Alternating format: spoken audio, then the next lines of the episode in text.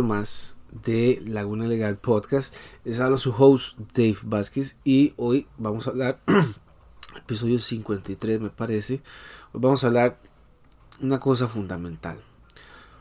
¿Por qué yo debería hacerme un podcast? ¿O por qué yo debería empezar a hacer videos? ¿O por qué yo debería empezar a hacer un blog sobre noticias de interés?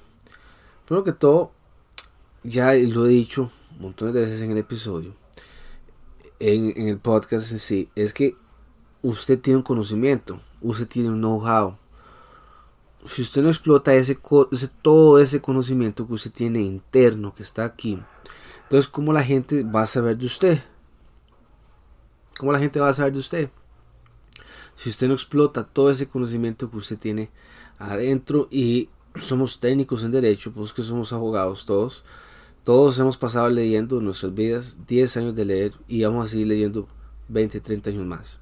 Al igual que un empresario tiene que hacer marketing sobre su negocio y en lo que sea, puede hacer, puede comentar cierto tipo de noticias, puede comentar lo que sea.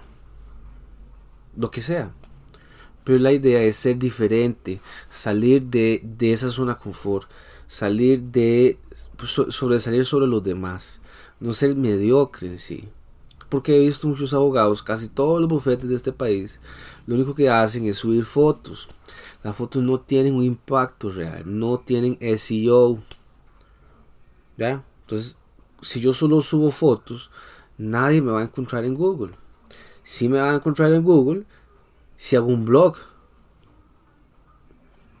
Link, un blog de solo noticias, de solo que me gusta. Una noticia al día la gente la va a encontrar. No me cabe duda.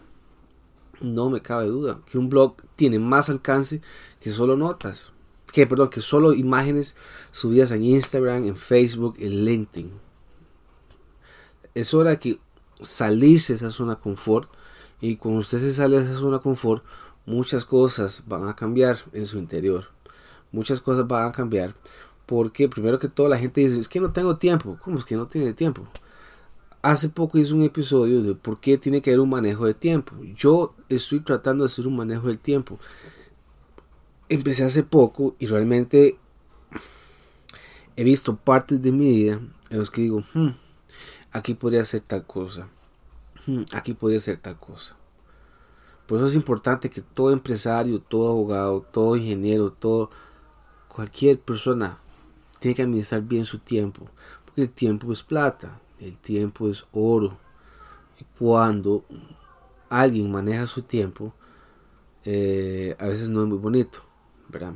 Pero es igual, es un consejo para toda firma legal, para toda corporación legal, para usted, todo el mundo. Súbelo YouTube, súbelo LinkedIn, súbelo Twitter, súbelo Instagram, súbelo Facebook.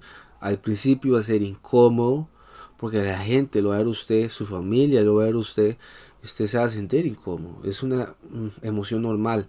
Todos tenemos emociones, pero como usted reaccione a esa emoción, créame que va a ser de gran cambio.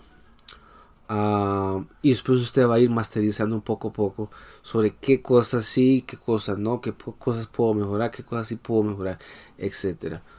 Los clientes van a llegar de alguna forma. Los clientes van a llegar de alguna forma. Porque la gente está metida en toda red social.